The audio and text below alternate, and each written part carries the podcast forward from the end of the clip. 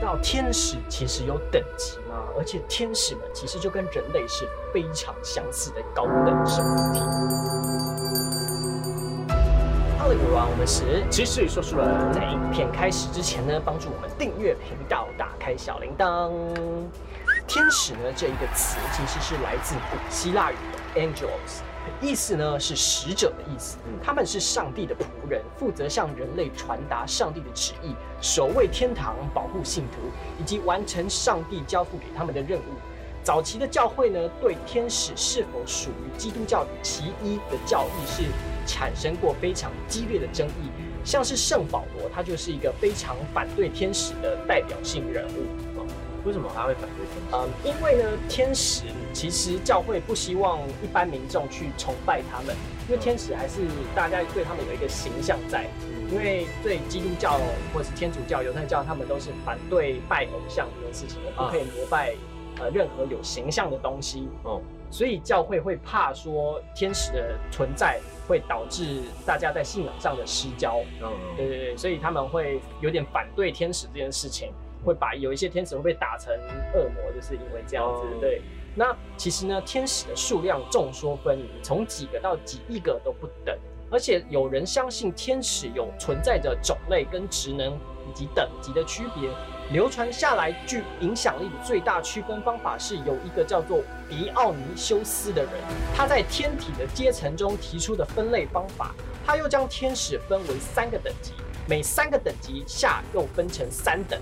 从下依上依次顺序为第三级天使、大天使、全天使；第二级为能天使、力天使、主天使；那最高级的第一级为座天使、智天使跟智天使。那我们先从最下等级的天使讲起。那天使呢，是为了侍奉高次元的神而产生的灵体生命，或是协助神惩罚违背神旨意的人。那接下来我们讲到大天使。在启示录中明记载着，神的御座前面有七名大天使势力。那这个就是我们之前讲到那个御前七七天使里面讲到这个神御前的七大天使。那至于为什么明明是下级天使，却在天使之中有如此崇高的地位？因为其实这九级的分类并不代表说地位的高低或是重要性的多寡。嗯，其实这个分类是文学家跟罗马教廷反复修正的天体体系。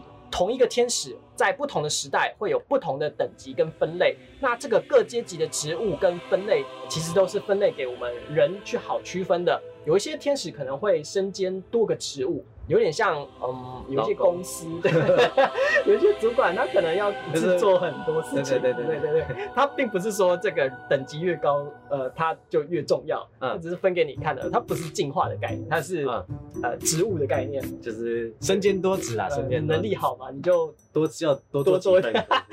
对，那接下来讲到全天使。全天使可以说是唯一以领域为职务的天使阶级，依照世俗的国家、城市、宗教团体划分的势力范围，因此有不少的全天使是由异地异族的神奇而演化而来的。在米尔顿的失乐园当中，就有叙述到全天使就是领导天使军团与恶魔军团作战。这种类型天使其实有明显的人格化的象征，因此呢，这个全天使也几乎都是全副武装的战士形象。对，那接下来我们讲到上面一集第二集，能天使、力天使以及主天使。能天使的话呢，传说中是神所创造的第一批天使，当时与恶魔的战争时是天堂的先锋。而使徒保罗在新约中罗马书里面第十三章的训论，被认为是可能就在讲能天使。而这一集的天使常常住在第一天与第二天的危险地带，因为这个天数有点像是星期一到星期日，就是神创造世界的七天的意思。嗯，对。那他们会在第一到第二天担任守卫天国的任务，以防备恶魔的入侵，还会在人的内心之中护佑人心的平衡，有点像你旁边会有。呃，小恶魔、小天使这样，对。但是呢，因为也常常这类型的天使常常与黑暗势力频繁的接触，因此也产生了一些堕天使。啊，对。那接下来讲下一个力天使。力天使的话是神机的执行者，他们像是当耶稣基督升天的时候，还有夏娃生下该隐的时候，传说中都有两名力天使在旁边守护着他们。因此呢，这一集的天使同时也包含着米迦勒。加百列、拉斐尔这等等七大天使。你常说他们有身兼多职嘛？对对对。好，那接下来我们讲到下一个主天使，在神学总论中认为呢，他们的职务是管理天使的工作，管理更下阶级的天使。他们对于神统治的宇宙是相当的热爱，并且是管理着宇宙的秩序。对，其实就是一个管理职的概念。嗯，对。那接下来我们就讲到最高级的第一级，做天使、智天使以及智天使。那这一级别的天使呢，也被称作为六翼天使。嗯，对。那其实呢，他们这三对翅膀并不是都拿来飞的，尤其是上面那一对跟下面那对的翅膀是用来挡住自己的身体还有脸的。那为什么要挡住自己的身体跟脸呢？它的目的是为了不要让人类看到自己的形象。如果让他们看到自己的形象的话，人类很有可能就会依依照这个形象而作为一个印象，把它变成拜偶像。对对，就崇拜这个偶像。所以呢，你在看那个数码宝贝天使兽、天女兽，他们都把脸遮住，遮住，对，不让你看到脸，是因为这样。我刚我刚才在想说，其实不用用翅膀吧？对啊，就 就就就挡起来就好了，用翅膀？对对对对对，它比较方便，伸出一个翅膀来挡眼睛，方比较方便吧。不然现在我们戴口罩戴墨镜就好了。对啊，对，好，那首先我们先来讲这个做天使。那做天使呢，在旧约的以西结书当中有很多详细的描述，其实也有提到智天使以及智天使。他们这类型的天使呢，是属于最内环的天使，是无实在的实体，而且没有办法描述这些天使的外形。只不过呢，他们现在大家看到的外形几乎都是后世的人把他们拟人化。哦对，那同时呢，做天使呢，他们是完全洁净以及光明的，他们最接近神的宝座，所以也才叫做做天使。那做天使呢，其实是物质世界的基础来源，同时呢，也是天堂的顾问，以及所有行星天使的共事者。他们的使命呢，其实是调和所有两极对峙的事物以及现象。就是调和的存在，有点像阴阳两极。对对对对，有点像那个白中有黑，然后黑中有白，太极啊。对对对，太极。然后就是一切万物都是要保持在一个完美的平衡，这个世界才能维持秩序啊。对。